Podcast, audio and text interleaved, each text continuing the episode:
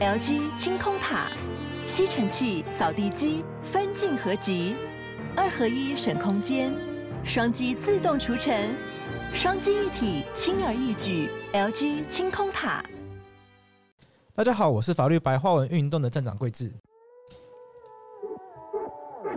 大家在人生中难免会遇到被冤枉的经验，而如果是在刑事程序中不幸成为被告，我们都会说司法会还我们清白。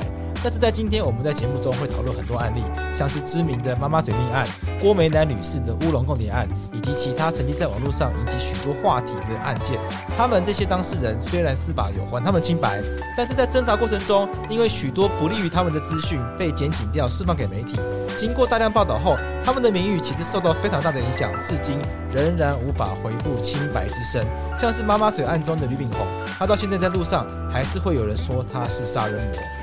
而除此之外，前一阵子警察界很流行的爱与铁血，那就是警方会把自己执行勤务过程中的闭路器影片上传到脸书，让民众看到警方应有的模样。但是相关民众的隐私以及所谓的侦查不公开原则，可能就被牺牲了。因此这一集，我们邀请到民间司法改革基金会法案研究员陈阳，以及侦查不公开专组召集人施宏成律师，来跟我们聊聊看，侦查不公开，它到底应该如何来落实，以及它对于我们的权益保障到底有多大的影响。而我们在这一集中也谈了跟泰鲁格案有关的相关事情。不过要提醒大家，泰鲁格号案件判决尚未确定，所以我们在节目中运用的资讯仅供参考哦。那我们接下来就欢迎陈阳以及施宏成律师。在在大家的心目中，因为你害死了这么多人，你已经都是杀人犯。假如说真的有无罪，我们有可能还他一个公道。我觉得这都是很难的一件事情。可是每个人都可能是潜藏、隐藏的被告。好了，那那我们这样做的这状况之下，轮哪天轮到你的时候，你难道会觉得说，我在这都还不能判对我有罪之前，所有人都已经当我是有罪了，或是认为说刑体要非常非常高、非常重的时候，法院有办法判得下手吗？法官一个人要对抗所有的社社群媒体。或是或或是说所有的新闻媒体，甚至要说对外所有的社会大众，我我觉得这某方面来讲，你也课予法官过重负担。爱铁血之后，其实呃，台南市警局他们也有做他们的那个，在他们 FB 的那个粉丝专业上，他们也是有做。应该说现在他们呃，也该该怎么说，就是。还是有陆续有一些爱与铁血的，像这种余孽吗？他的这种东西 还是有陆续在有，但是就是说，我们看到的话，我们还是会去做一些，就是还是会就是发函，然后跟他讲说这有什么什么违反什么这样不公开的东西，我们还是有继续在做。但是事实上，爱与铁血那时候应该是最大宗，因为爱与铁血之后就有好几个，我印象中至少有五六个分局都是一直在跟爱与铁血啊。可是自从我们后来有发开一个记者会之后，呃。就我们自己司改会这边，我我不知道秘书这边，就我自己的看法来讲，就是已经比较变少。可是我目目前发现到的话，是台南分局那边有在做。好，那我这边补充一下，就是其实那个时候，呃，应该有十几个警察局，他们都跟进爱与铁血系列。那后来我们开过记者会之后，那个高雄市警局它本身有比较收敛，所以后来其他的跟进的警局也有比较收敛。那是大概这半年左右，我们有发现台南市警局开始有就是比较多这样的一个行为。对，那我我们也在想，那个可能会不会跟就是分局长换人有关呢？对，分局长换人会有关系，因为以前他们其实没有那么严重，就是。以前我们在做爱与铁血系列记者会，我们帮各个地方警察局有做排名。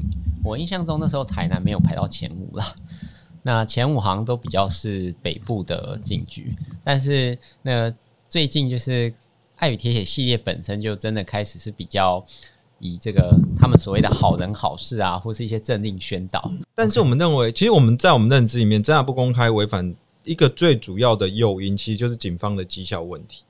绩效问题哦，对，因为其实，在我们的想法来讲，就是说，应该说以司改会的观察角度来看的话，其实侦查不公开，通常来讲就是检警调违反嘛。那可是老说大多数都是警方违反，可是警方他们为什么要违反这个侦查不公开？因为毕竟有行政的处分，甚至还有刑责在。对啊。可是他们为什么？他们一定有个诱因在嘛。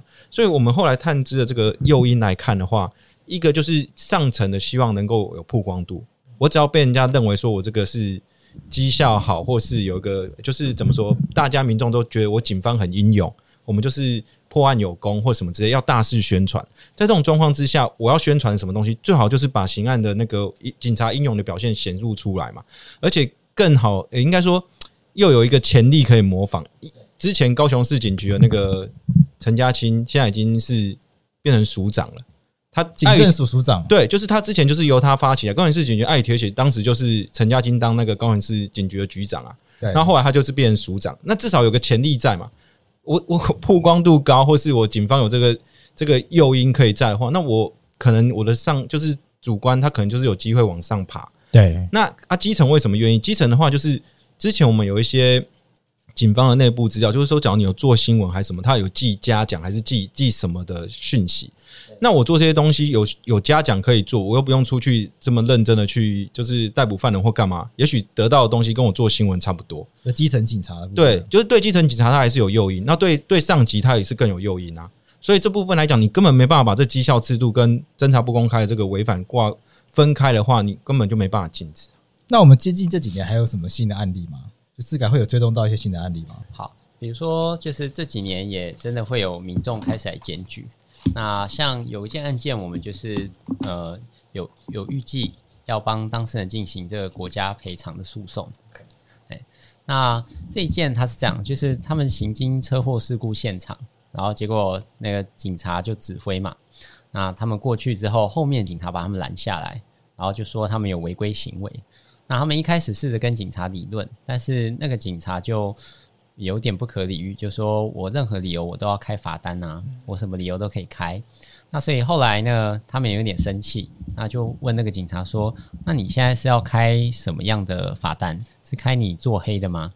嗯，怎么会什么理由都可以开嘛？做黑的是什么意思？做黑的就是呃，根据台南地院的这个解释，他们是说系指从事违法行为之意。” OK，对，那那个他，但是其实对当事人来说，他就质疑说远景执法的合法性啦。对对，那结果这个警察就说：“哦，你骂我妨害公务，然后就把那个当事人逮捕。啊”那 OK，对，那逮捕之后呢，第二天他们发了一个新闻稿，然后就是这个密录器的画面，那就是那个当事人对着警察说：“哎，那你现在开是开你做黑的吗？”那那个发布新闻。结果那两那两个当事人被骂得非常惨，哎就是很多人都觉得说啊，这就是刁民呐。OK，哎，那像这个其实远景的执法，我们看来应该原本就有一些问题，因为他们自己前面叫人家过嘛。那他们不但透过就是他们的公权力，用妨害公务的名义逮捕人家，那而且还违反侦查不公开原则的规定，然后这个去公布这个当时他们的密录器画面。那另外，其实呃，各个新闻呐、啊，其实也是有蛮多这样的状况。像去年那个疫情比较严重的时候，那那个卫福部长陈时中，就是他就很红。那结果呢，就有一个男大学生就在这个呃某个社群网站，然后就说啊，那个他实在是在秋什么？那那个信不信我拿刀架在他的脖子上？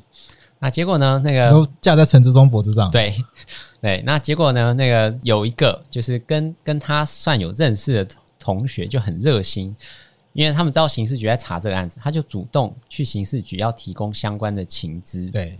那结果刑事局呢就那个发了一个新闻稿说，他们逮捕了一个嫌疑人。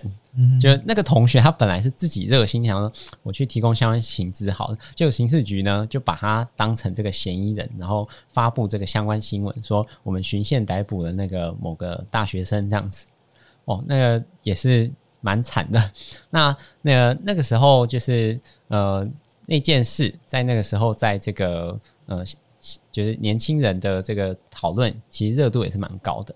那那件那时候我们也有尝试跟他联联系，但是后来他可能觉得事情过了，他暂时不想要在这个多提这件事。那所以后来那个就也尊重他的意愿。哦、有些人就他想要大事化小什么的，对，他不想要再搞这些东西。他没错。就呃，我我稍微补充一点，就呃，随着司改会做这个议题，大概将近四年了。那确实，这个我们有发现。民众，那或者是第一线远景，他们稍微比较有意识。呃，跟各位分享一件很有趣的事：侦查不公开作业办法的新法，在一零八年六月施行之后，因为它有规定每原则上每季要发布检讨报告嘛，那。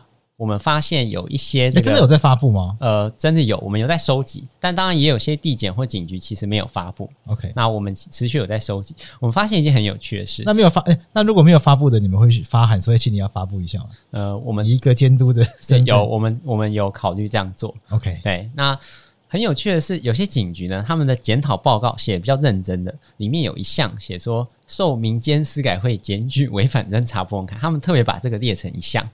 OK，那那个 这个到底是好事还是坏事？感觉好像是好事，呃、可是好像有点针对。我我觉得是好事啦，就是我们持续这样做，至少他们有重视。有啦，对、哦、对，这这这有有被重视这件事情是重要的。对对对，那这个也是就是远景他们真的开始有在注意这件事啊。那我觉得至少思改会做这议题有被看到是好事。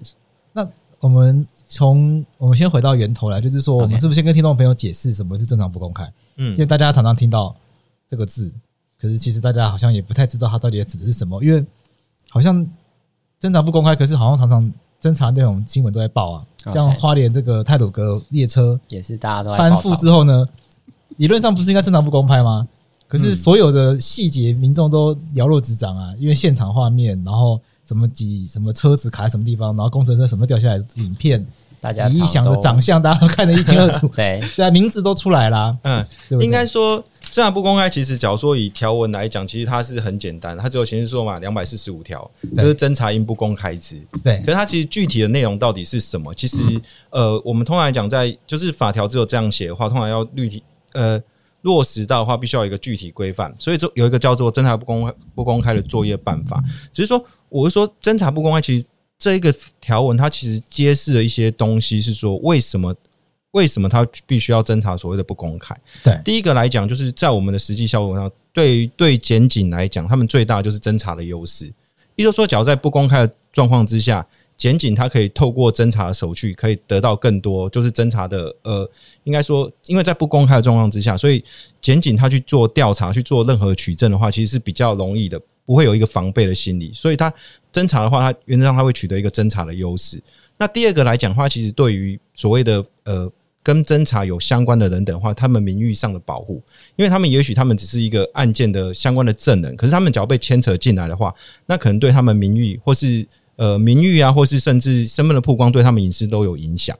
那第三个来讲，其实就是可能对所谓的犯罪嫌疑人或被告，因为假如说你在侦查阶段，事实上在他有罪无罪都还不能确定的状况之下的话，你就把他所谓的公开，那其实某方面会造成所谓的舆论公审的问题。那到后面来讲，他假如说呃换，就是假如说他真的是呃有罪的，那会一个问题是说，假如说大家带大众的。刑诉的过过程中，他就已经变成一个十恶不赦之人。那你期待法院在所谓的审理的时候，他要受到什么样的公平对待吗？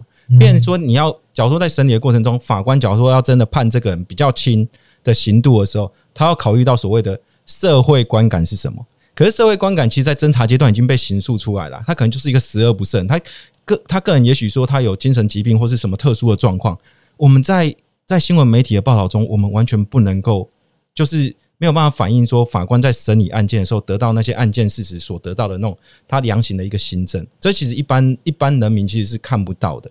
我们只会看到之前新闻媒体给我们的讯息，然后他散散渲染的那个呃这个诶被告的这种呃呃应该说他的犯行的严重程度。可是事实上，对于他做这个犯行，他背后一些基础的诶更深层的原因，其实是我们不能了解。可是法官有这些讯息。可是，当法官依到他的那个审判的得到这个行政判决之后，假如说我们跟所谓的社会观感不符的状况之下，法法官就会骂到骂到骂到臭头，也就引起轩然大波啊！对对对，现在就是这样啊！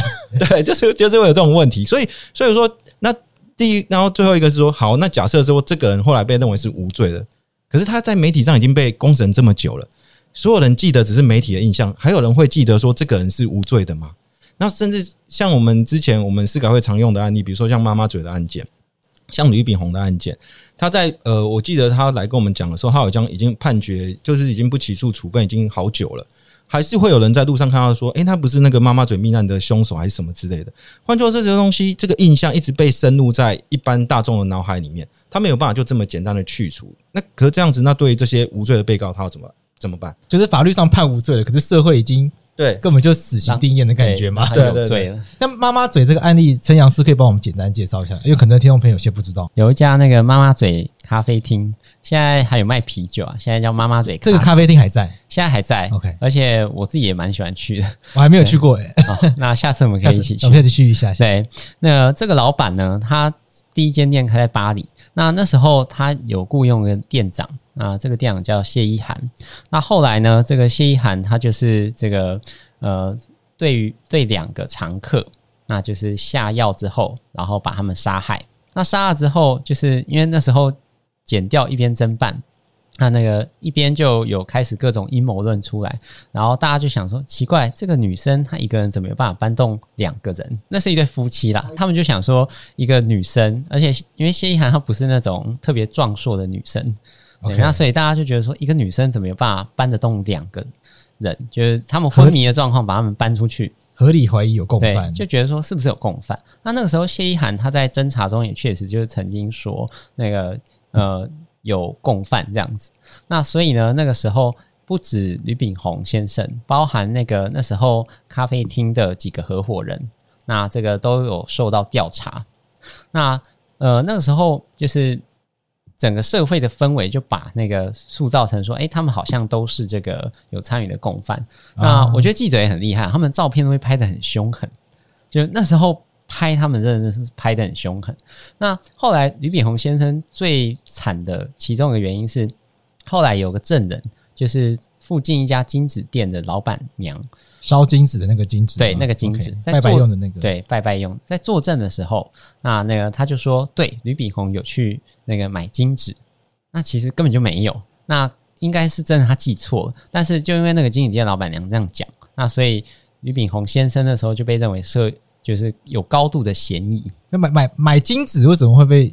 呃，这个是一般的这个民民俗信仰的看法，就是说杀完人之后烧金子给他。如果你杀了人呐、啊，那你可能内心可能还是会有点愧疚或害怕，那你可能就会去买金子，那这个烧给他这样。所以那个时候就是剪掉在调查的时候，那也有去问，因为谢一根据谢一涵他当时的证词了。那后来就有去问那个附近的金子店老板娘，我问她说：“哎，你有没有看过吕炳宏先生？她说，那他有没有在什么时候有来买金子？”那老板娘就说有。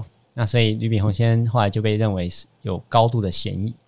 但这实在是有点倒霉又牵强的，真的是蛮倒霉的。说我们就是说，叫我个人的看。看法来看，我觉得那个老板娘她当时应该是被媒体的报道已经先入为主的影响到。啊，就是说她可能就是媒体有这些，就是说她有一些类似呃民俗的一些做法，比如说发现了什么什么东西，就会直接就是我我觉得好像有点种被带入到那种那种那种情境里面才会说出这个东西，因为她其实。就呃，我记得检方好像他有去调那个相关的那个监视录影带还是什么，其实完全没有这些，完全没有这个事实存在。可是当时那个金子店老板娘她就会讲出这些东西，所以一般来讲，我个人认为比较有可能是因为在媒体中已经被渲染，在因为那时候有很多的媒体有不同的报道、不同的推论，所以已经就是说在这种状况之下，老板娘是不是有可能被被怎么说？被影响到而认为说某一个也许跟他身形相似的人认为说那个人就是吕炳宏，哦，很有可能，很有可能，所以他就会做出这样的供述。可是这样子来讲，往往那个吕炳宏先生他就已经被当作是一个呃重要的犯罪嫌疑人，已经被锁定了嘛？对。可是这这其实我倒是觉得到这段这个阶段来讲，都还不能算是所谓的侦查不公开。应该说侦查不公开的违反当然是有，可是我只说我认为比较大的一点来讲，就是说。像呃，我我印象中比较深的一个一个一个一件事情，就是说，当时啊，呃呃，检察官他其实有申请要羁押吕炳宏，还有他们同案的这些呃其他的这些被告。可是当时后来法院裁定就是免予羁押的时候啊，这个新闻标题其实有下一个下一个标题是说免羁押，然后什么巴黎双尸命案三嫌嘴角上扬，然后检察官还说我对不起死者，就是你懂我意思，就是检察官在当下已经。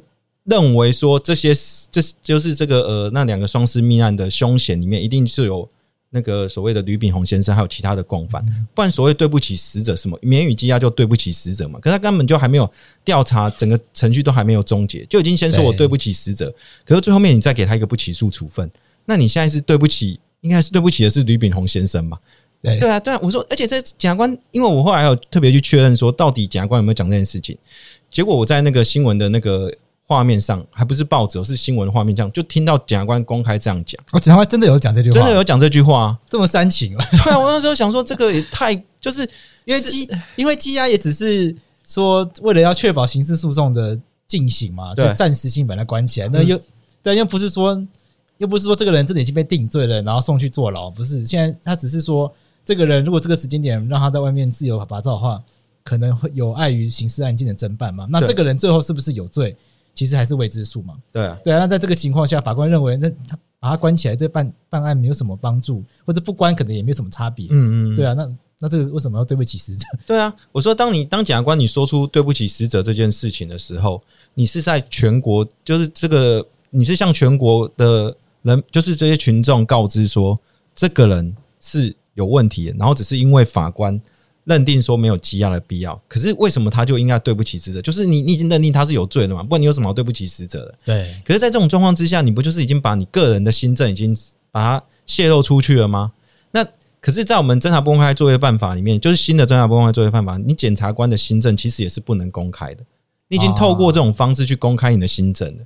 那其实以新的。呃，侦查不公开作业办法来讲，你就是已经等于说你就是违反侦查不公开作业办法，对啊，所以他对这个人的名誉，吕炳宏的名誉伤害很大嘛，因为到现在大家还是会有人觉得他就是那个杀人犯，他其实根本没有被起诉嘛。对啊，应该说在后来不起诉的那段时间之后，按照吕炳宏先生的说法，他跟他老婆小孩出去的时候，他们他他们两个都要隔一段距离，因为走在路上的话，就会有人对吕炳宏先生指指点点。那我跟我老婆出去的话，对他来讲，他不需要去承受这些。无无谓的这种这种这种怎么说，被被路人或是被一般民众异样的眼光去对待嘛？可是，在那一段时间，至少好两三年的时间里面，就我印象中，都还是有这种情形发生啊。我们在用公众舆论审判，或是因为违反侦查不公开，造成这些人民的名誉受损的时候，我们国家机关用什么方式要要回复他？没有办法。那我们用什么方式去去弥补这个人所受到的损害？也没有。那只能让他说好，因为我们给你一个不起诉处分或是无罪确定，我好像我们就还你名誉，还你公道了。问题是没有啊，现实上就是没有。所以为什么说在侦查阶段，至少在法院审判，就是在侦查阶段，检察官还没起诉之前，连犯罪嫌疑都是否有无都还未确定之前，这个阶段至少在目前我们国家的法律来看的话，这个阶段对于一般就是即便是被告来讲的话，他的名誉或是他的隐私的保障来讲，应该是最重要的，因为这个部分。假如我们坚守无罪推定原则的话，他都还是一个无罪的无罪的身份的人。可是我们只要违反侦查不公开的话，一分一瞬间全国都知道这个人是谁。那这样子对他来讲，还没有还没有真所谓真正受到刑事审判之前，已经被大家公审过了，对吧？那我这边补充一点，其实那个刚刚施律师有提到，就是目前我们国家对于这样的状况，那除了就是可能事后不起诉或者事后判无罪。那那个并没有给予当事人任何的这个补偿或是歉意。那呃，司改会之前有做过这个，他们不都会说你可以循国家赔偿法的途径去？对，所以我们之前真的有做过一轮这个搜寻，那时候只有查到有两件，那而且那个赔偿金额都不高。有一个是很有名的，就是前几年那个有个宏达店主管，那他就是被被认为说有涉入这个组织犯罪啊。宏达店的主管涉入组织犯罪，他对他因为这样，所以工作没了，然后好像跟老婆还跟他离婚，那那个就很惨。那就事后证明他没有涉入组织犯罪，后来国赔好像赔了大概三十万左右啊，搞不好人家年薪十分之一不到呢。对啊，人家在宏达店上班，啊人家是宏达店的主管，他他那时候工作丢了，然后婚姻没了。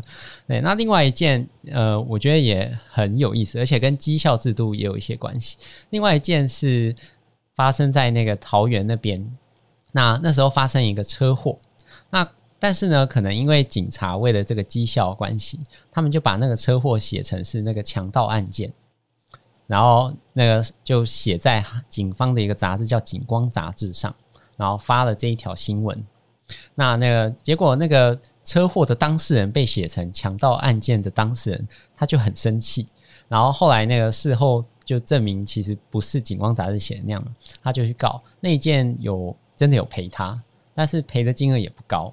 那我们真的有查到，就是国家赔偿，然后有成功的，呃，就就只有这两件。就因为真违反这样的不公开原则，然后申申请国家赔偿，那有赔偿的就这两件。那我们吕炳宏先生有去试过吗？呃，吕炳宏先生没有，对，因为他那个我如果没记错，应该是时效已经超过了。啊，也太衰了吧！呃，因为时因为国家赔偿法两年而已嘛，对对，其实很短。对，其实我们经手比较比较经典的案例，应该应该说，对我们来对司改会侦查不公开。比较经典的案例就是吕炳宏先生的案件，还有郭美兰女士的案件。对，其实我们真就是说，我们其实内部我们都还要讨论说要不要提起扩赔。可是，呃，每一件对我们来讲都已经过了时效的问题，所以这一块是没有。可是我们呃，就是我们目前来讲，司改会目前着手进行有一件国赔的，就是呃，就是我们就是刚才所说的一个交通违规的一个案件，然后他们明明就是依照警方的指示往前去。往前面去走，只是说那个道路是逆向，可是因为是警方指示，所以他们就是依照警警方的这个指挥开到这个逆向的车道上。结果前面的那个指挥的交通警察就认为说你违规，你给我下来。然后那个那个被就是被类似说要被开单的那个那对就是那个车子那个夫妇就觉得说。啊，是你们员警叫我过来，哎、啊，你现在又要开我单啊？所以他讲了一个什么？你做黑的这些东西，结果讲了之后呢，因为警方后来就跟警方起了口角争执，然后警方就以现行办法把他们逮捕，就侮辱公署嘛？对对对，就类似这，就类似这样，妨碍公务。对啊，可是一二审后来都判无罪啊。哦，OK，这真的是有经过判决，就一二审判无罪。我说侮辱公子都无罪，对，都都没有。他其实连行政罚款这个部分都被撤销，被撤销了。就是他有逆向的部分，后来被认为说，我确实是依照警方的指示去走的。你叫我逆向过来，然后你还开我单？对，就是因为对。然后所以说，后来这个部这一个案件，我们司改会有进行所谓申请国赔。那我可是我们老说，那这个跟侦查不公开的关系是什么？因为其实，在侦查阶段的时候，他就这个警方就把他的这个密录器所侦查侮辱公署这一块，对对，妨害公务侮辱公署的，对，他就是把这个密录器交给这个媒体，然后媒体就在新闻上报道，然后报道是说这个就是报道的结果之后，大家又因为他们就拍到嘛，就是。诶，就是这个拍到他们辱骂警察的话，对对对对对，就是说你你说警察就是做黑的，就这一段话，然后就是认为说你就是在侮辱这个妨碍公务，在侮辱公署。可是可是对他们来讲是说，当下我听从你的指示去做这件事情，我我也许我是在就是这那是一种我对你的这个执法的手段的一种质疑啊，就是一二审都是这样认认为的，可是你却因为这样把它抛。抛到这个新闻媒体上，结果新闻媒体一般民众看到就说：“啊，你就是刁民嘛！”因为他们没有不知道前面这个阶段的这个，他们不知道前面有这个事情、啊。对对对，我就不知道来龙去脉。对，我只知道后面这一段，我就是哎，你明明逆向，你还跟警方警方大小声，这种这种状况之下，他就被截取了一个画面。结果后来就是呃，就像我们说的，因为这个东西造成这些这两个夫妻，其实他们不管是他们工作或是在他们那个呃，事实上他们好像在 FB 的留言就就好像几百则都是在骂他们的。那我只是说，像这种东西来讲，一二审被判无罪，然后行政裁裁罚被被取消掉。问题是他们中间之前受到这些裁罚谩骂，要怎么给他们？然后，所以我们提起所谓的国赔。可是我们国赔之前，我们我们司改会的做法，我们还先给那个呃六分局的这个员警，台南一个台南六分局的这个问他说，你是不是有违反这样不公开？他们跟我说没有，这是为了公益的需求。我我们就不知道说为什么把这个密录器给这个新闻媒体是为了所谓的公益需求，是真的可以为了公益去违反侦查不公开吗？这个没不是违反的例外啦。对，应该说我呃侦查不公开的话，其实它侦查不公开的这个作业办法有规定，有几项是可以例外得公开，原则不得公开，例外得公开。比如说它是重大瞩目的重大瞩目的这个案件，对，或是说呃涉及到国家社会治安的这种重这种案件也是可以公开的。OK，对，可是就算。可是我们侦查不公开的那个作业办法还比较特殊，是说，好，你例外得公开的话，还有一些东西是例外得公开里面的不得公开的事项，就是说，比如说像呃侦查中所收集到这些影音资料，原则上就是你虽然可以公开这些案件的事实某一些内容，可是影音资料或收证所得原则上还是不能公开的。哦，你可以讲发生了什么事情，对对对，描述，可是不可以把那个影片整个搬出来给大家看。对，可是它又有个例外的例外。就是说，假设你是为了澄清澄清某一些事情，或是为了呃公益，或是为了某一些特殊重要的利益的话，还是可以。就是说，去识别化之后，还是可以公开。OK，可是这个有点复杂。它例外里面又有例外，又有例外。反正意思说，侦查原则上不可以公开。对。那遇到公益或重大瞩目事情又可以公开，但是公开的方法上面呢，不可以去直接播那个影像档案，除非。要去澄清一些民众重大的疑惑，所以特殊中的特殊的特殊这样子。我我只是想要问大家，一般民众妨碍公务这一块来讲话，它到底对于我们社会有什么？是属于什么社会重大的瞩目案件吗？是属于有什么特别重要的公共利益吗？刚刚那个逆向骑车、逆向行车骂警察而已。对，这到底是就是 你说李义祥这个泰鲁格号翻车重大瞩目有公益，大家还可以理解。对，那刚刚那个骂警察你做黑的，而且那个六分局他们那时候回应有特别说，是为要就是教导民众要耐心的，就是听候警察的这个交通指挥。那那个是要大家就是在法治教育就对了，对，他他们的说法是这样，没错，对。可是人家就是遵从你的指挥，那结果你后后面的同事又跟人家说啊，那个你不服从交通指挥这样子，因为他后来那时候开始单是说不服从那个指挥人员的指挥，哦，从逆向改成这个，对，换一个来法他。他本来是说要开逆向，但后来因为人家质疑他的合法性嘛。那那个他也问了他前面的同事，前面同事也说啊，对我叫他过来的，所以他就说，那你是不服从我的我的交通指挥 啊？对啊，对他那时候开是开这样子，这个实在是很吊诡嘞。对，听众朋友可能没有听懂，就是有有就是有两个警察啦，没错，就这个夫妇是听了左边那个警察，他叫他们过来，对，右边警察说，然后右边那个警察就说哦。你是你听他们，可没有听我的，所以我可以开你不服从指挥。对，他说你不服从我的交通指挥，那难怪这个被撤销掉。没错，荒谬嘛。对啊，可是我老说，以司改会有目前承办中这么多的案件啊，你可以看到，只要远景或是我们，或是不然是检警调，我们只要认为他们所谓违反侦查不公开，他们最主要的说法来讲，都是属于说，哎，这个是什么社会瞩目案件。要不然就是跟公益有关，可是其实我我老实说，他们的社会瞩目案件，就我的想法，只要新闻有报，就叫社会瞩目。可是新闻为什么报？就是远景提供资料，他才报啊。就是这种套套逻辑，或是这种这种这种说法来讲，往往就是说。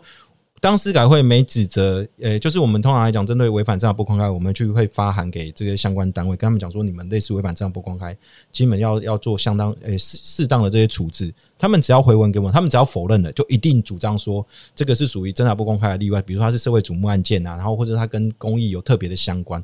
可是其实我往往我们都不能理解，这这到底跟所谓的公益或是跟社会瞩目有什么关系？就是因为他们只要只要有新闻媒体报了，它就是社会瞩目案件。然后只要他们想要报，然后就会说这个是跟公益有关的。对，这个会不会是媒体跟检警调机关有一些合作的关系？我讲我要委婉一点，合作的关系。因为我自己的经验是我有曾经有一个案件，就是不起诉还是缓起诉之后，就我们还没有收到，我们还没有收到缓起诉处分书，新闻已经爆出来了。然后我们当事人就传新闻连接问我们是怎么回事，我们就说我们也不知道，就然后我就猜测说应该是检察官那边自己把。相关的资料提供给媒体，因为没有道理啊。嗯，因为不起诉书的内容又不公开，缓起诉基本上也查不到。可是那个整个案件事实，除了名字以外，基本上都被写出来了。业界的人一看就知道是谁。对，就就是你说你没有写名字，可是你其实你也知道这个圈子可能就很小，大家一看就知道是谁。嗯，所以我们当时觉得非常非常不高兴。呃，我这边分享就是两个那个司改会之前有接触过的案例，一个是他其实是很小的案例，他就只是那个他。带他的狗，然后去那个宠物美容，那结果后来那个呃，宠物美容店那个有个店员一时疏忽，门没有关好，他的狗就跑出去，然后被车撞死了。那后来他就提告嘛，那提告之后，后来那个呃是不起诉，那可是他在收到不起诉处分书的前一天，他就在苹果日报的新闻上看到他这一则不起诉，那当然没有写说是他，可是他一看就这这不是我的案子吗？对对、啊、对，那所以他那时候有来跟司改会这边这个申诉。那那个时候就是因为这个其实是很小很小的案子，对，就是以呃对于媒体来讲，应该觉得这个是比较新奇新闻，对，比就是属于新奇类啦，不是那种所谓社会瞩目类，也不是什么社会议题。对，那那个时候我们就是在想有几种可能。那一种当然就是我们也有觉得说，哎，是不是那个检方那边可能有。呃，积极的提供，或者是消极的，可能他的管制没做好。那因为我们之前确实有听说，有些记者他是可以进入地检署的一些管制区。啊，这个我有听说过，对，可以，可以去看资料。听说现在比较好，但是发生的那个我们当事人事情之后，就不得不相信真的会有这件事吧？对，这个这个有时候很难。就是我还之前有那个媒体大哥就私下跟我讲说，以前他们做媒体就是会去跟警察喝酒啊，然后就是拼关系啊，然后警察。对。然后他们就会在警察局里面就可以自由的走动，然后警察就会故意把卷宗摆在一个他们可以自由翻阅的地方。对，他也不会说叫你去翻呐、啊，然后但是他就会就会放着，对，然后就没在在那里，然后就不小心让你看到。对对对对，那以上都是听人家讲来的，然后都都是很久以前的事情。那现在是不是这样的？不知道。诶、欸，据我们这个监督的状况，应该是没有像以前那么夸张，但有时候确实还是会有如这样的案例。那有一个就是比较严重一点的，那也就是刚刚司改会这边有出也有经手过那个郭美兰案。郭美兰案那个时候很很夸张的是，早上那个呃调查局那边就是带着去郭美兰家，然后把郭美兰带回台北地检署，然后结果那个呃。就问嘛，然后问到差不多快中午，结果那个他们差不多中午问完的时候，那时候已经有新闻出来了，就是边问边有新闻。对，这听众朋友可能可以想象一下，就是说你今天早上被抓去做笔录，笔录还没有做完的时候，新闻已经出来了。对，就是那个概念，就是说，诶，你走出地检署大门，好不容易问完了，然后结果那个你看到大家媒体，然后后来你事后回家发现，诶，其实你那时候还没问完的时候，已经有新闻出来了。大概就是这样的概念。那那个时候，就是司改会也有，就是针对这样的情况，云端协作的状况吧。对，我们有就是向监察院陈述，监察院那时候也有问，就是相关的检调。那这个问题就是说，哎，到底为什么会有这个状况？那但是大家都说没有，没有，那个我没有泄露任何侦查中资讯。检察官说没有，啊，那，那个相关检调人员也都说没有。那就是记者是骇客啦，他骇进去。啊，那 那到底为什么呢？那到到底为什么？就是很多时候就如同刚刚施律师讲的，我们就认为说，哎，有涉及违反这样的不公开，我们发文去，那结果呢，他就是说，哎，这是社会瞩目案件。那甚至有遇过那种更随便，他就直接写说，呃，根据司改会什么时候发的几号的文，那本件那个查无违反侦查不公开原则。他根据司改会的不是，他就是那个说明一，就公文说明一会写说，呃，附。贵会几号几号文？二，那本件查无违反侦查不公开原则及侦查不公开作业办法，我就直接敷衍你诶。对啊，他连理由都不掰诶。对，他就有有些人是连理由都不掰。那所以针对这个状况，就是呃，确实这几年应该是真的有比以前好。那我我讲呃一个正面的案例，嗯嗯，是之前这个桥头有一件，就是在果菜市场嘛，那就是。有一个女生跟她男朋友约好，那要杀掉自己的妈妈，那因为妈妈好像很反对他们在一起。那后来这一件好恐怖的故事，对，那时候真的是瞩目案件嘛？对。那结果那个那时候那个桥头地院的发言人他就有出来讲，就是因为也有就是申请羁押啊，桥头地院发言人就出来讲一些那个大概的状况。那那个时候我们看那个新闻，觉得他似乎透露了太多不必要，就是不必要于案情说明中说的资讯。那我们新闻去，那就有桥地院后来回文就说，呃，我们发言人真的讲太多了，那我们会再加强这个相关侦查不公开教育。这个是我们第一件遇到这个，我们发文去，那他有认说啊，真的是应该有违反侦查不公开，有做错。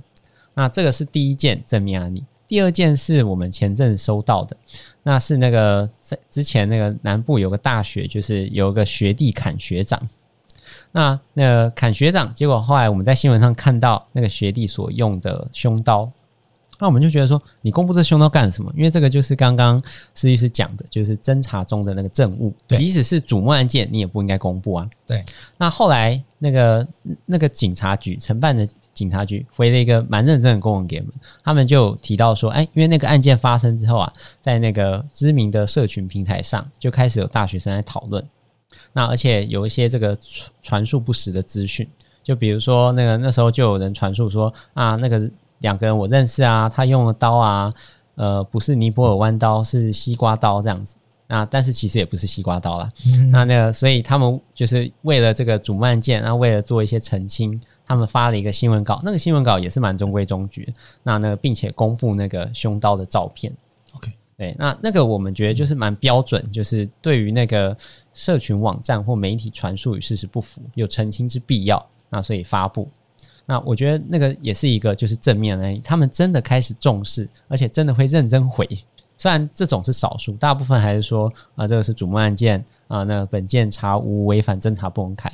但呃，我自己在司改会就是做各种的议题，我就是觉得说，其实各种议题的改革，你真的就是要慢慢的。当有人开始重视，那也许就是一个契机。我也想要做这集，是因为我是泰鲁格号翻车之后，就新闻画面是李义祥被提到地检署，就羁押之后被提到地检署，然后他是半夜进去的，对，然后他穿了一个全身是黄色的衣服，嗯嗯，我想说。花莲的看守所是穿黄衣服嘛？选这么鲜艳的颜色，蛮少见的。就也许是黄色吧，这我不是很确定。你是说是不是？是不是已经？你是不是已经瞧好说要让他穿这样的？所以我讲的很委婉，其实就这个意思啦。OK，就因为因为彩度很高，我想说，哎，怎么会这么亮？因为晚上啦，穿黄色。然后我觉得这份理解是说，他不是积压禁见嘛？为什么是从停车场走进去？嗯嗯嗯嗯。这样一般来说，不是法院会有个，或是地检署，他会有自己的通道吧？就他在里面。他自己开了个什么密道，然后从密道走上去。嗯，这可是他从停车场走进去，然后媒体就包围着问。嗯，然后他是不是羁押禁见嘛？其实禁止接见通信嘛。然后可是他现在在访问是什么意思？他不能见一般人，那媒体可以问。对啊，不能见一般人，那媒体可以问。那这所以他可以，他可以透过媒体来发言哦，是这个意思吗？这我看完后就想说，哎，这个整个都很怪啊。可是好像网络上没有太多人觉得这件事情很奇怪。讲一个比较黑暗面的，这会不会是一个台湾检警调习惯的一个办案的手法？我先讲一下，就这个案件里面，首先那个刚才说那个呃李李义祥是不是？对，他其实是被告，那被告没有受到侦查不公开的限制，这要先先先说明一下。Okay, 嗯、可是我觉得这一点比较让我比较吊诡，就是说除了李义祥外，我记得还有另外一个同案被告，他有一个也是有一个画面是他上囚车这个画面，而且那个囚车的那个画面其实是在看起来应该是在法院或是在地检署里面。我我现在就是不知道说为什么新闻媒体记者。可以从里面往外面拍，拍到他上囚车。他不是从外面往里拍哦，而是看他那个角度是从里面往外面。你说从法院里面往外面拍？对对。然后可以看到那个球车，他上那个球车的画面。我的意思是说，像这些讯息，理论上来讲，都应该是法院或是纪检署内部的这些讯息。那为什么这部分可以在新闻媒体上被公开出来？那就我个人理解的话，他的脚不，因为我还不能确认。我只说这有可能是不是呃。媒体或是这些呃，应该说呃，内部的人员把这些讯息对外去做泄露。可是目前来讲，就我至少以泰鲁克号这个这个案件来看的话，他的同案被告到底是不是设有这个犯罪嫌疑，还不是还是未知数嘛？可是目前来讲，在媒体这样报道的状况之下，李义祥跟他个跟他那个、欸、应该是一个那个逃逸的外劳这一块的话，还有一个那个林长青，对，就是这几个人的话。事实上，在判决结果都还没有论定之前，我想都已经被认定是罪证确凿嘛。然后甚至是要修法啦，对对，都为他们修法，要为他们修法加重。可是他他其实还没有判决确定。对啊，我我的意思说，就是说，当我们这些讯息、这些这样的公布出来的时候，是不是某方面来讲，第一个来讲，这里面说明有可能是无罪的人，有可能是无罪的人，甚至甚至是甚至是好，就算他有罪。他的行责理论上也只有到过失致人于死，初步来看呐、啊、的的这种状况之下，可是某方面来讲，社会大众都已经把他们每一个人都当做杀人犯了。对啊，我我个人想法都已经是故意杀人的状况。当时网络上的讨论就是说，能不能往不作为杀人？对对对啊，我实在是不太懂。我想说，往不作为杀人这也太困难了吧？对，可是可是我是说，就我们一般一般所谓的社会观感，或是所谓的媒体形塑，他们就是一个某方面，他已经不是所谓的法律上的这个。呃的定义上，他可能是过失致死，而是已经是在在大家心目中，因为你害死了这么多人，你已经都是杀人犯。假如说你之后结束的话，假如说真的有无罪，我们有可能还他一个公道？我觉得这都是很难的一件事情。可是我我只能说，每个人在某一件事情里面，他有都有可能被当做是一个，每个人都可能是潜藏隐藏的被告。好了，那那我们这样做的这状况之下，轮哪天轮到你的时候，你难道会觉得说我在这都还？都还不能判对我有罪之前，所有人都已经帮我，其他主其他人都已经帮我当成有罪了，然后用这种方式来，他们可以在呃网络上或是在各个我们的甚至我们的社交平台上来对你攻击谩骂嘛，大家可以接受嘛。然后假如说就算我是真的是被告，我在审理在法院在审理的过程中，所有人都已经当我是有罪了，或是认为说刑体要非常非常高非常重的时候，法院有办法判得下手吗？我要。法官一个人要对抗所有的社社群媒体，或是或或是说所有的新闻媒体，甚至要说对外所有的社会大众。我我觉得这某方面来讲，你也课予法官过重负担，要要心理压力太大了。对，对我我的想法就是这样子。我那时候还有一个点，我觉得很妙，就是说，因为他相关的事实不利于他，基本上都已经被讲完了嘛。对，譬如说什么他没有一开始说可能是没有拉手刹车，对，但后来就很保守，就就是很保守的暗示说他可能没有拉手刹车。嗯，对。然后后来就说到他是用石头挡车子，对。然后就网上就骂人家，就很多人就会骂嘛，说怎么会用石头去挡车子？那难怪会掉下来。但也有人去说，也许这种车子本来就比较老旧，手刹车就没有那么牢靠，所以本来就用石头挡。所以到底该怎么样做，也没有人知道。那关键是车子掉下去之后呢？后来媒体就也不知道怎么挖，挖到就是说李义祥在那个关键十五分钟有打一通电话。对，那有那就有媒体去问花莲地检署还是花莲高检署的检察官，就问说。哎，那个电话是不是就是打去通报说工程车掉下来？OK，要赶快通报，让火车不要开过来。嗯嗯嗯嗯，就那个检察官就讲了一句说啊，这个是中查不公开，不可以讲。我就想说，那不利于被告的这些可疑的资讯，基本上都已经公开完了。那这个关键这通电话就不可以讲，这是什么意思？这很奇怪吧？但这个电话，你如果不知道他打给谁，你你就说啊，这个还在调查中嘛，搞不好他是。叫富邦巴士啊什么不知道，但也有可能他就打电话通报台铁嘛？为什么这个资讯有利于被告就不能公开？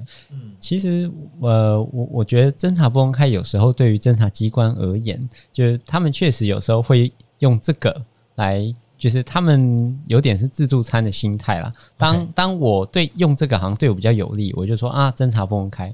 那甚至有很夸张的，之前曾经我在新闻上看过，就是呃，有一个地区他就以。呃，民众有一些冲突，那警察来了之后，然后就有其他民众嘛，就在旁边看，拿手机拍。那个警察居然过去跟他说：“不好意思，侦查不公开，你不要录，你不能录。”然后结果后来那那个人表明说他是记者，那个警察就就让他录了呀。这这个一一个是说这个就是，那如果不公开的话，不是记者也不应该录吧？对啊，而且那那个就是在一个公开的马路上，就是警察就过去现场处理那个就是相关的事情。对，那他们反而把这个所谓规范他们自己的侦查不公开原则拿去跟别人说，因为侦查不公开，所以你不能就是在这里拍我这个执行勤务的过程。对对，如果说那个地方可能是分局的管制区，或是我觉得是合理的，那但是那个就是马路上，而且这个也无关说那个拍摄的人他的身份是否是记者，因为不管是一般民众或记者，其实都不属于侦查不公开原则所规范的这个对象。那也如刚刚这个呃站长这边所说，就是确实那个呃，因为我看到很多新闻上都说什么呃车子掉下去之后啊，然后李想什么打了很多很多电话，然后都不是打给通报，然后都是什么打给相关的工程人员啊，打给那个义工啊等等。那我我其实我就在想说，那这个东西记者是怎么知道？因为对啊，对啊，理论上就是。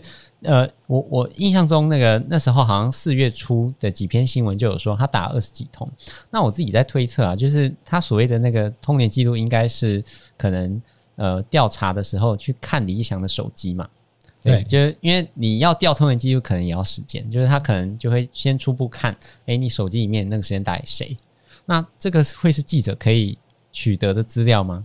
对呀、啊，坦白说，我觉得我还蛮怀疑的，对，因为当然除非李想说，哎。哦，你们要看啊，给你们看，因为李义祥他被告本身不受这样公开原则限制嘛，所以被告自己公开自己，啊，他如果要公开，呃，可以啊，他可以给记者看的，对。可是我不觉得说在这种情况下，不相信啦，不可能啦，对啊，不可能啊，对啊，这个对他有什么好处吗？对啊，对他一点好处都没有啊！那除非那个里面就可以证明说啊，你看我有打给台铁，我有我有通报，呃，我有尽力的想要阻止这个。嗯、对，那我那如果真的是这样的话，应该新闻早就爆出来了。因为如果确实是这样的话，应该早就讲出来了。嗯，有有可能。对，可是我刚好就是说，刚好泰鲁格号这边来讲，对我们侦查不公开，其实我们刚好有讨论到这个案件。这个案件对我们来讲有一个比较特殊的一个存在，是我们当时就是说。我们遇到比较在法律适用上比较困难一点，就是运运安会的存在，因为那个他们把一些就是他们调查的一些报告，或是这些运输安全委员会，对对对对对，就是他们不是会调查报告嘛？他们其实讲的某一些东西，其实都是侦查中的重要的一些资料。可是，可是他们算不算是侦查不公开作业办法规范的人员，因为其实，在我们侦查公开规规范里面，它指的是检察官、检察事务官、司法警察，或是辩护人或告诉代理人，然后还有所谓一个叫其他侦查程序依法执行职务之人员。可是，这个其实运输安全调查委员会，他们算不算是这些人？可是，他们做了一些所谓的鉴定报告，或是一些对外公布为什么发生这事故的原因，其实是会涉及到案件到底是不是就是李义祥这些人。到底他们呃涉案的这个经过到底是怎么样子？可是当他们对外公布的时候，他们算不算是泄露侦查中的一些呃怎么说？就是一些事实或是一些新证。可是这其实对我们来讲，我们是司改会，我们是因为这个案件才想到说这个问题在规范上是不是会有一点争议？因为假如说我们认为你你泄露，可是那你是属于这里面哪些身份的？你是在侦查程序是一种辅助的吗？而且，因为他们这个好像是还有独立的法规可以要求他们去做公布，那那这样子是不是一种跟侦查不公开一个冲突的状况之下？所以这个是至少在目前为止，是由泰鲁阁号这个事件给我们侦至少在侦查不公开的这个这个领域来讲，对我们来讲是一个新的呃，我们还需要再去做后续的后续的追踪或是后续的研究这一块。其实这边就是我我。补充一件事，就是这个运安会他们当然另外有独立的法规，叫《运输事故调查法》。那在运输事在运输事故调查法的二十二条就明定说，他们这个呃不得公不得公开的这个资料。那他就有说，为事故调查之目的，那而且要必要的情况外，运安会不得将下列资料记载于对外发布的调查报告。那包含呃调查中获得的证词和证物、通讯记录等等。那其实这一次的事件也让我回想到上一次那个普悠玛号出轨的时候。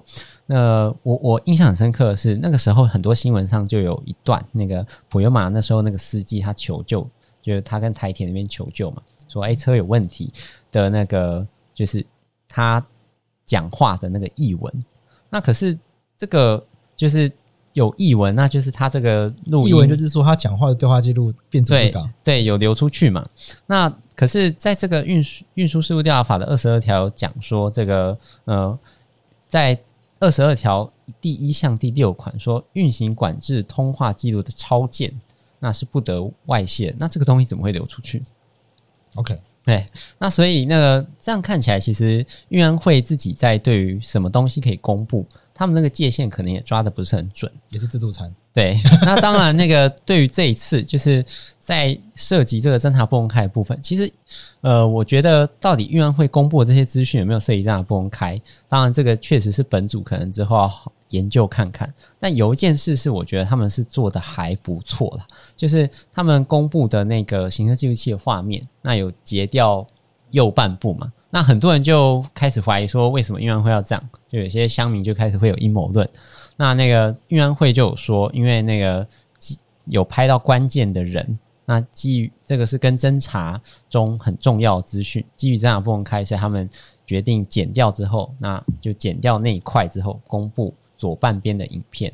我觉得就这一点而言，他们是做得不错的，就至少他们在就是公布相关资讯的时候，有想到这件事。有过做过一些取舍了，对，嗯，我们可不可以把那个郭美兰案再补充给大家？郭美兰她是一个中央社，呃，她本来是那个中央社这个两岸组的记者，那就是跑一些两岸的新闻，那呃，但是呢，后来某一天早上，这个剪掉就去他家。然后就说他有涉及这个共谍案，那基本上那时候其实已好，我如果没记错，已经讲一阵子了。那好像是认为说他有这个跟中国那边的人员接触，然后有被吸收。那也有认为说，就是他有被赋予在台湾这边发展组织的任务。啊，对。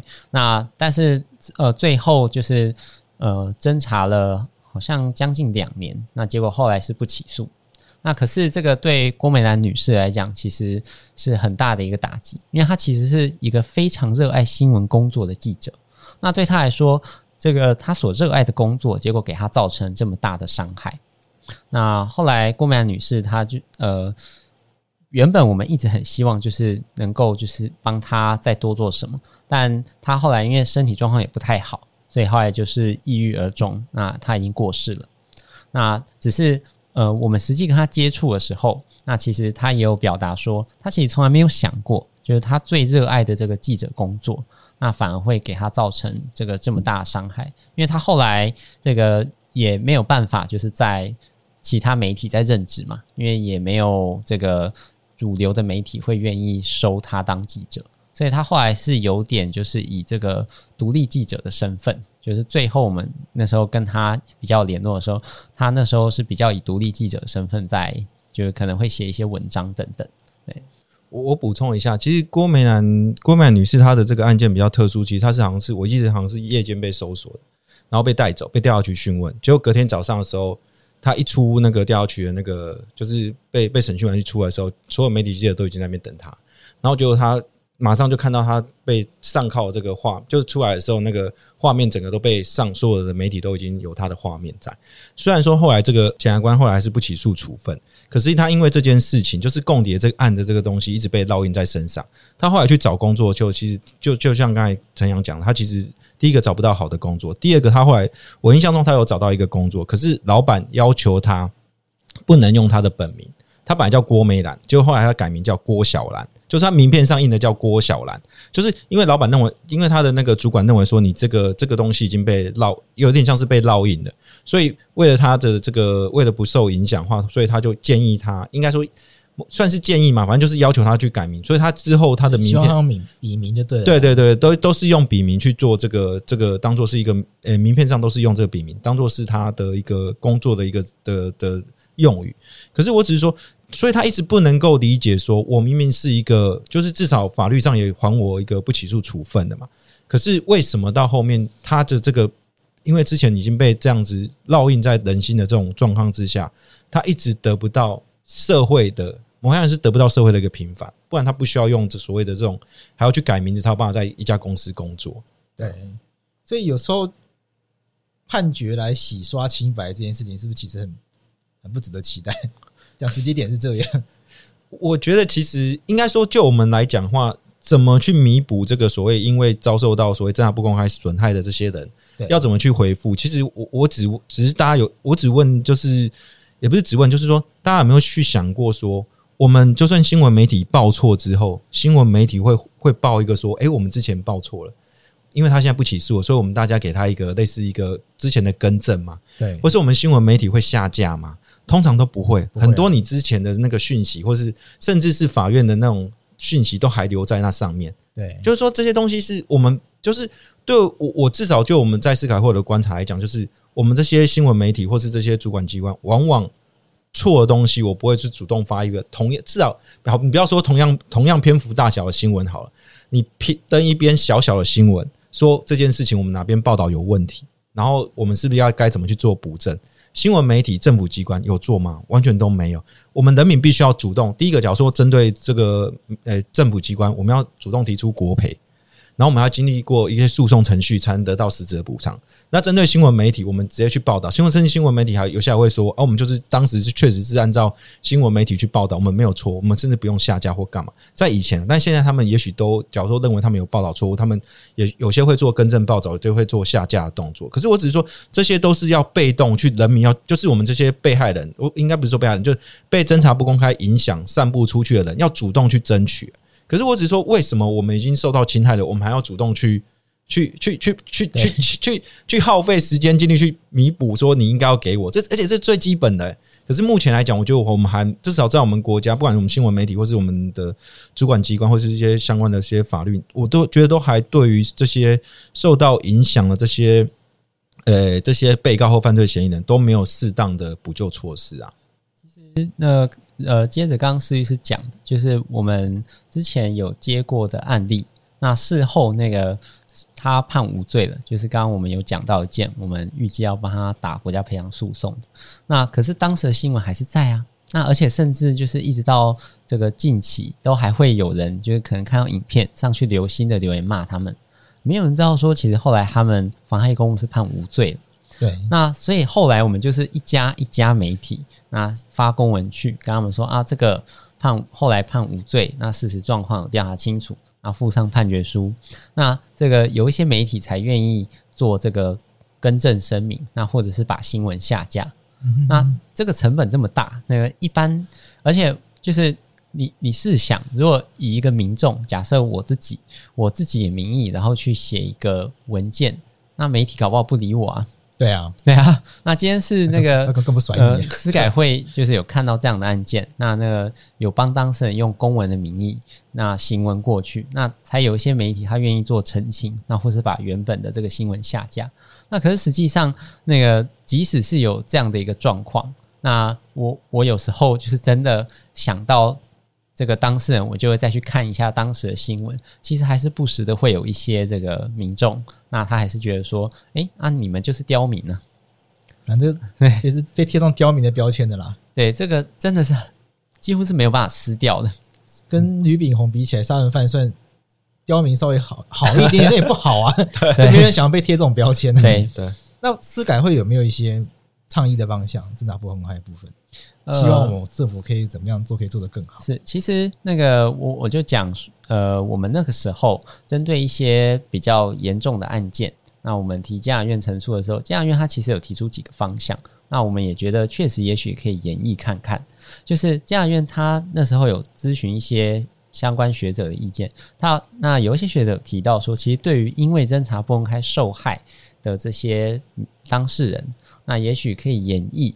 那如果假设是有罪的，那但是因为他在前阶段他已经有受到蛮大的权利损害，那是不是可以考虑演绎减刑的措施？